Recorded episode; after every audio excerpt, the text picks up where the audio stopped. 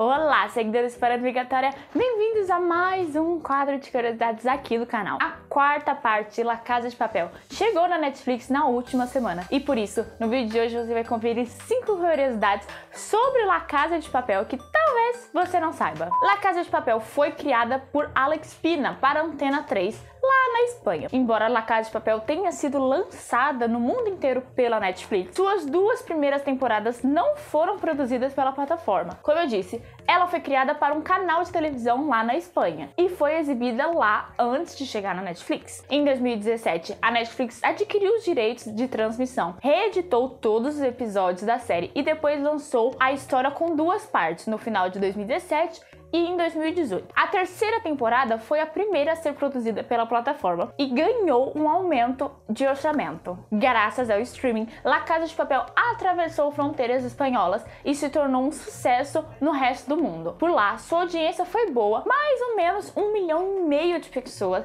acompanharam até o final da trama. E a série chegou a ser indicada para alguns prêmios, mas o êxito foi em países como França, Argentina e, claro, aqui no Brasil, que ela permaneceu cinco semanas como a série mais maratonada no ranking pelo aplicativo TV Time. Ela é a primeira série espanhola que gira em torno de um assalto, apesar de não ser um tema original e já visto antes. Foi a primeira vez que fez parte de uma série de ficção espanhola. La Casa de Papel não foi o primeiro nome pensado para a série. O princípio, ela se chamaria Los Derrafulhados, que em brasileiro se chama Os Despejados, que tem ali uma ligação com todos os personagens. O nome mudaria depois dos acontecimentos e resultados até o final da série, e aí chegou o que a gente viu hoje. La Casa de Papel tem seu título original em espanhol e é também o nome do edifício onde é impresso dinheiro na Espanha.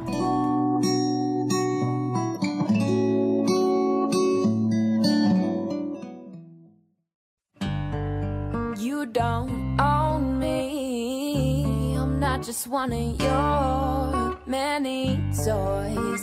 Como eu disse, a Netflix editou os episódios para lançar no streaming. O número original é de 9 episódios, com duração de 70 minutos cada um, que virou 13 diferentes episódios. Cada um dos episódios foi limitado de 40 a 50 minutos de duração. A segunda remessa estreou com 9 episódios. Foram feitas mais de 50 versões para o piloto. O primeiro capítulo certamente é o mais importante da série, pois guiará os demais acontecimentos à medida que o plano fosse colocado em prática. Além de observar detalhes, tirando uns que não faziam mais, menos sentido. A cena que o professor convida Tóquio para fazer parte do roubo demorou 5 horas para ser finalizada, pois a produção buscava que ela fosse perfeita e executada nos mínimos detalhes. E o corte de cabelo de Tóquio foi inspirado na Natalie Portman no longa de 1994, O Profissional. Os episódios foram gravados em ordens aleatórias. Os atores recebiam o roteiro no dia da gravação e só lá faziam, gravaram, ou seja, ninguém sabia o que estava acontecendo, o ator, nem com o personagem, nem ninguém. Na série, o vermelho é uma cor representativa que é encontrado tanto no vestuário quanto em outros adereços como telefone, megafones e até os post-its. O vermelho traz força e intensidade, algo que o criador Alex Pina queria que passasse para o telespectador. Essa forma assemelha-se a outra série espanhola que é Vis-a-Vis com a cor amarela e compartilha dos mesmos produtores e diretores executivos.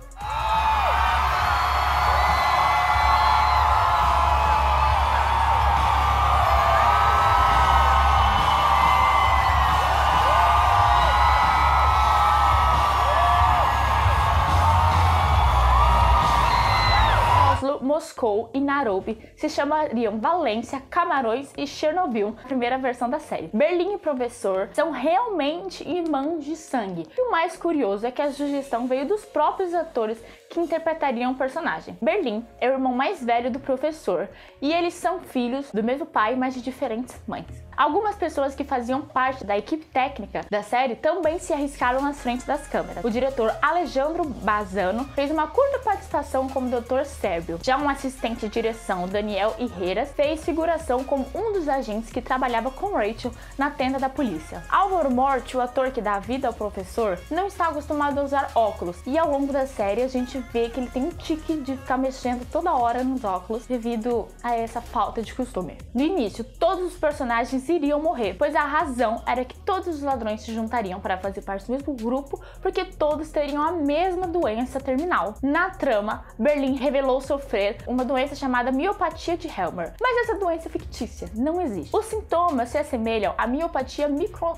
mitocondrial, mas não se dá para saber certeza se é, porque ele não dá muitos é, sintomas lá na El guión para que Berlín fosse hermano del profesor. Sí, es verdad que en un determinado momento Álvaro Morte, el profesor, y yo estábamos pasando una secuencia entre nosotros antes de encontrarnos con el director y dijimos, "Joder, qué bueno sería que se fuesen hermanos. Y se le dijimos al director, ¿qué decís? ¿Qué decís? No, no, no, no.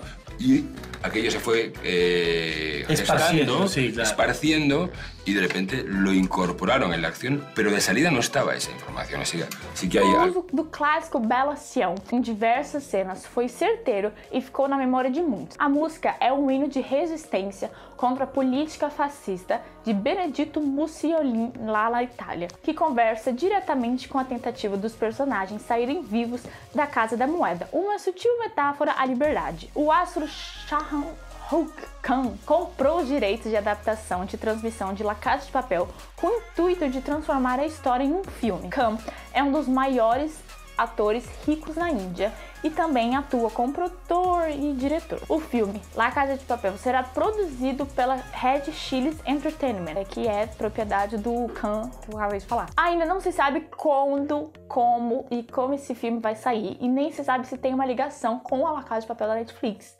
Mas tá lá. Brasil, qué maravilla. A papá le encantaba Brasil. ¿Mm? No lo sepáis. La alegría de tu tierra. La fiesta, la, la magia. El fútbol. A mí no me gusta el fútbol ni la fiesta. Pero seguro que sabes qué tipo de fútbol juega Brasil.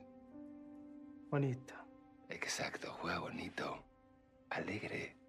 No juegan con miedo. La Casa de Papel já ganhou o prêmio Iris de melhor roteiro e também ganhou cinco indicações no Feroz Award. Estes foram melhor série de drama, melhor ator principal de série, melhor atriz principal de série, melhor ator coadjuvante de série, melhor atriz e melhor atriz coadjuvante de série. Em 2018, no Monte Carlo Television Festival, La Casa de Papel também ganhou o prêmio de melhor série de drama. Além disso, La Casa de Papel fez história ao se tornar a série mais assistida na Netflix de língua não inglesa e ser a primeira série espanhola com Emmy internacional, obtendo o prêmio de melhor série dramática. Ai, eu vou. National Emmy for Drama Series goes to La Casa de Papa. Uh, thank you very much.